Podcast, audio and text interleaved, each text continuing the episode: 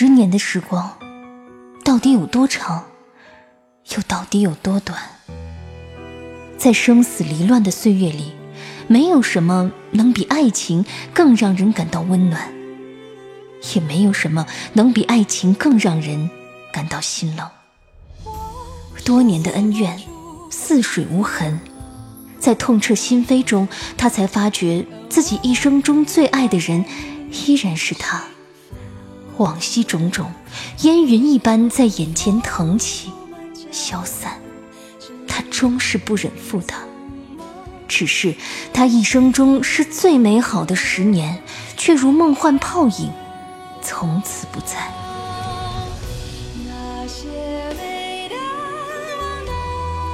欢迎收听民国风言情小说《宁负流年不负君》，作者杨千子。演播：夏小雪，由喜马拉雅出品。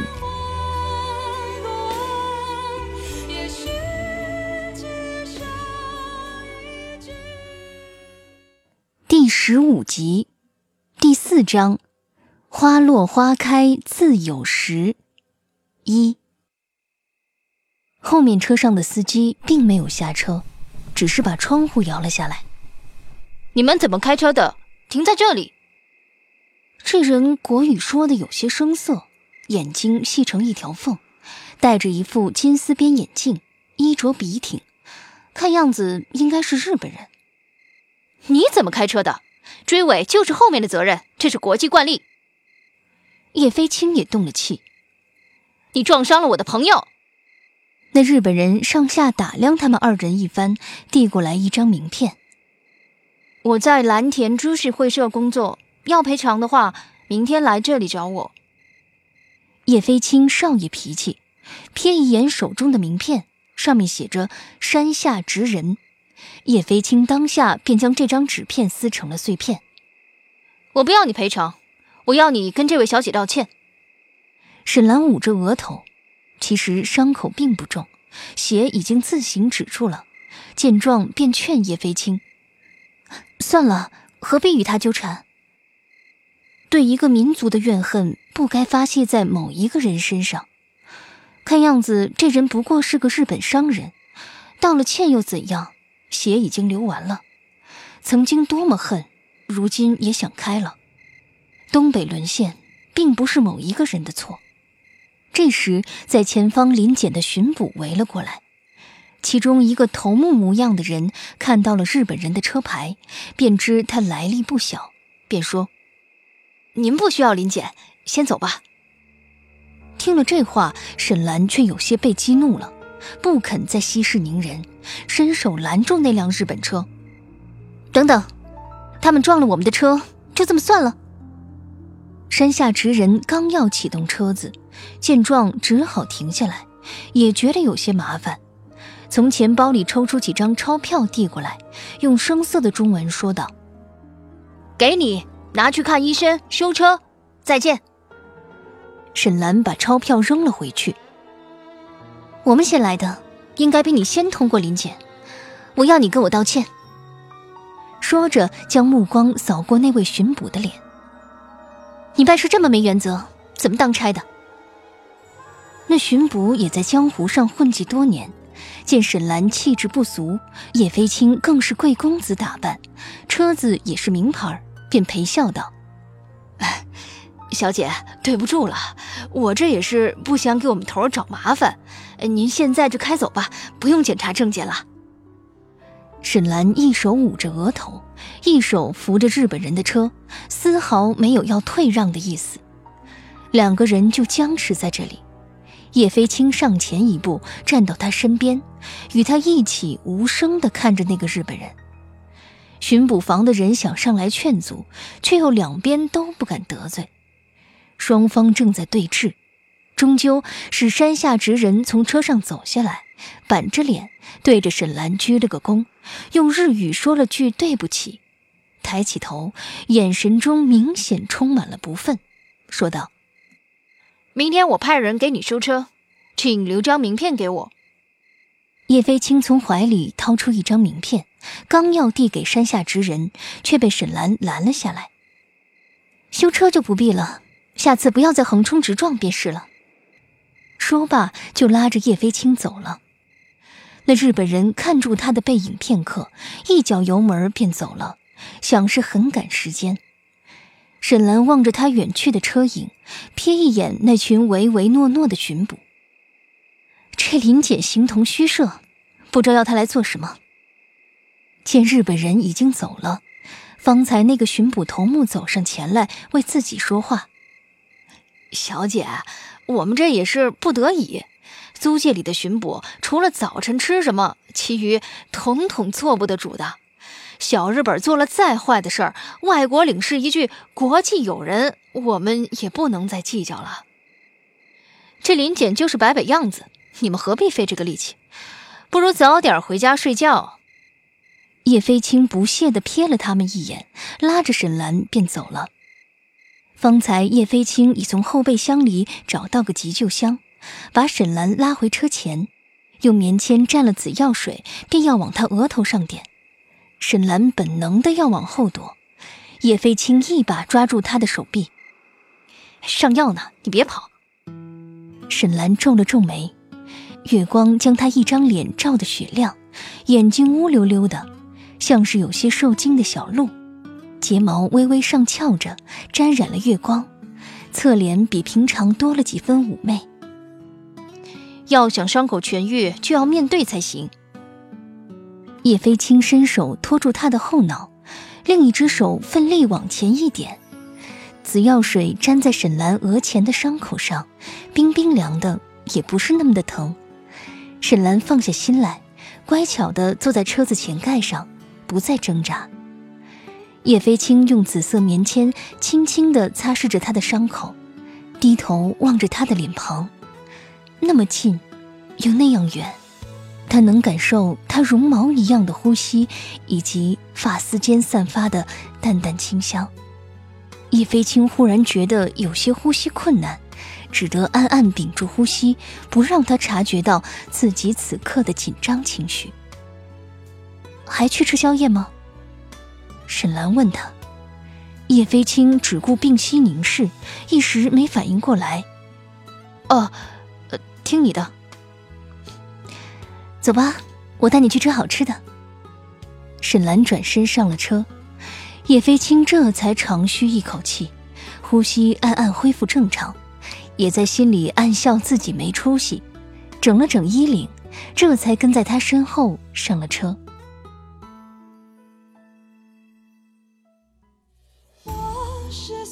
您正在收听的是喜马拉雅出品的民国风言情小说《宁负流年不负君》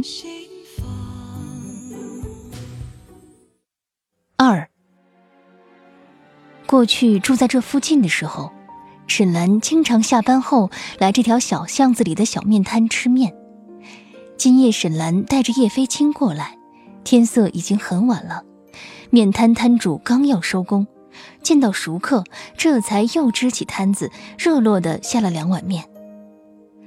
沈小姐，有段时间没见你了。摊主二十来岁，听口音也是东北人，吃苦耐劳，眼神里透着精明。把面端上来的时候，特意端向了叶飞青一眼，以为他与沈兰是一对儿，神色不由有些促狭。哎，陈婶身体还好吗？过几天我就搬回来了，到时候再去看他。沈兰故意说给摊主听，不愿他再误会他与叶飞青的关系。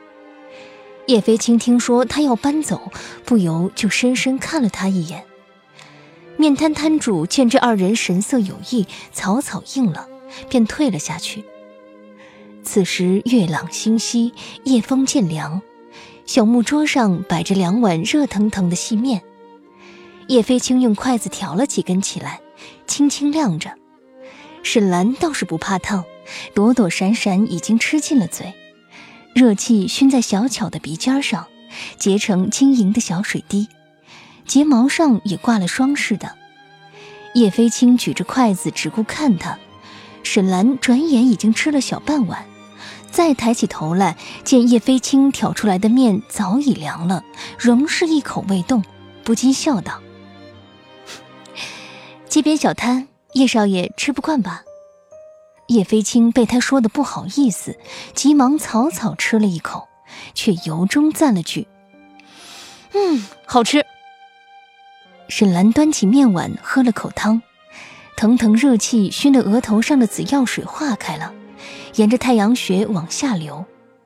叶飞青急忙站起身，掏出怀里的手帕按上去，笑道：“ 一不小心啊，你这要成紫菜汤了。”沈兰接过他手中的帕子，自己按在额上：“你快吃吧，别管我了。这里离宝生琴行挺近的吧？”叶飞青吃了一大口面，深深看了他一眼。仔细想想，从我第一次见你到现在。其实也没多久，但却好像认识你好长时间了似的。沈兰端端坐在木头长椅上，也不说话。有些事啊，真不能用时间来衡量。叶飞青也吃出汗了，额头的水珠晶莹欲滴，此刻看来，竟有几分属于男人的独特妩媚。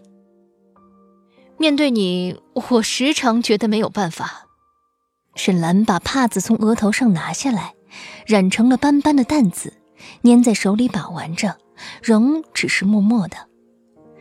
叶飞青又喝了一口汤，面碗便已经见底了。他从兜里掏出来一封药膏，一边撕着包装，一边走向沈兰。如果受了伤，就要想办法赶快痊愈，不能容着伤口溃烂，影响大局。叶飞青不由分说的将这药膏贴在沈兰额头上的伤口。这个是德国带回来的，消炎止痛，应该会很有效果。夜风拂过，吹动叶飞青额前的几缕碎发，露出方正宽阔的额头，连着直挺的鼻梁，狭长上挑的凤眼，好一张干净俊美的脸，就像我。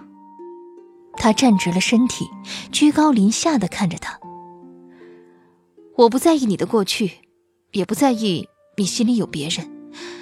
从今以后，我愿意为你疗伤。沈兰怔了一怔，浅浅笑了。今晚你是怎么了？来之前喝了酒？叶飞青在他面前缓缓蹲下来，黑钻眼眸映着满天星光。他轻轻握住她的手，说：“我是认真的，你知道的。”二人目光相对，对方的眼眸都像是一片幽邃灰暗的海，深不见底。沈兰忽然回握住他的手，叶飞青不由一怔：“你跟他看起来很像，可是内心里，却是完全两种不同的人。”沈兰的手很凉。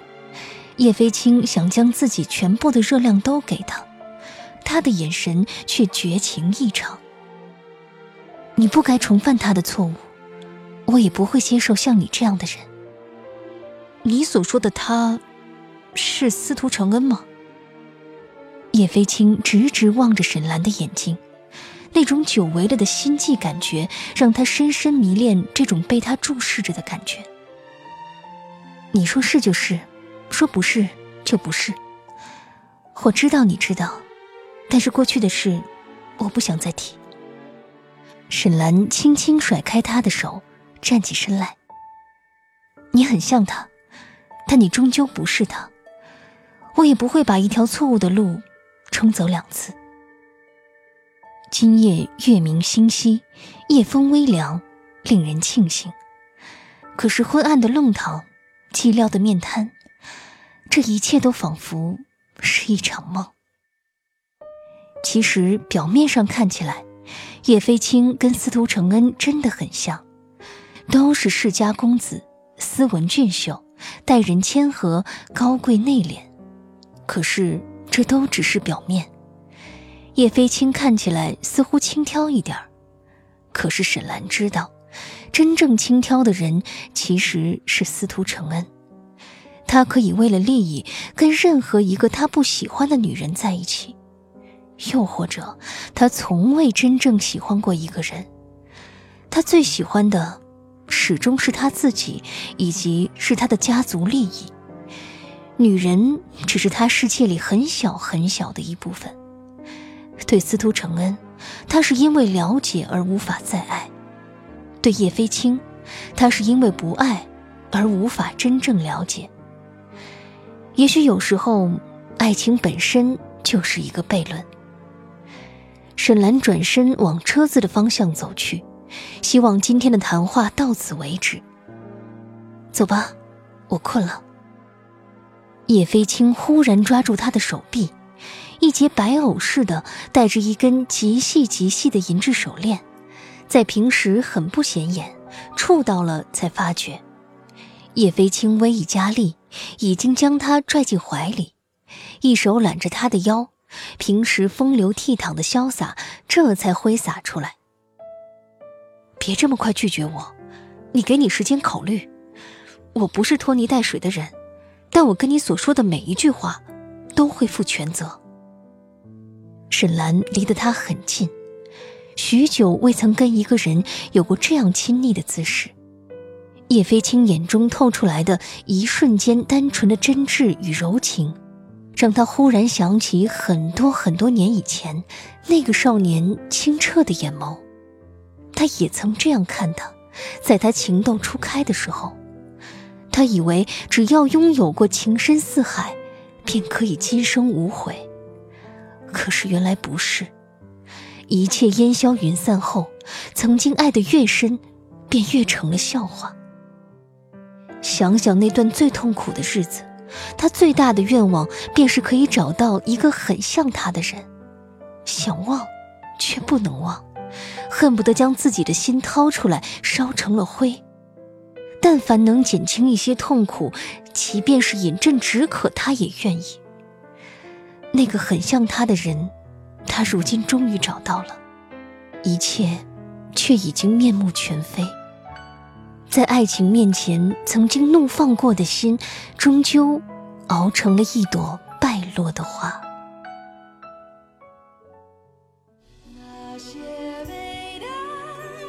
听众朋友，您刚刚收听到的是喜马拉雅出品的《宁负流年不负君》，作者杨千子，播讲夏小雪，由杨千子授权。更多精彩有声书尽在喜马拉雅。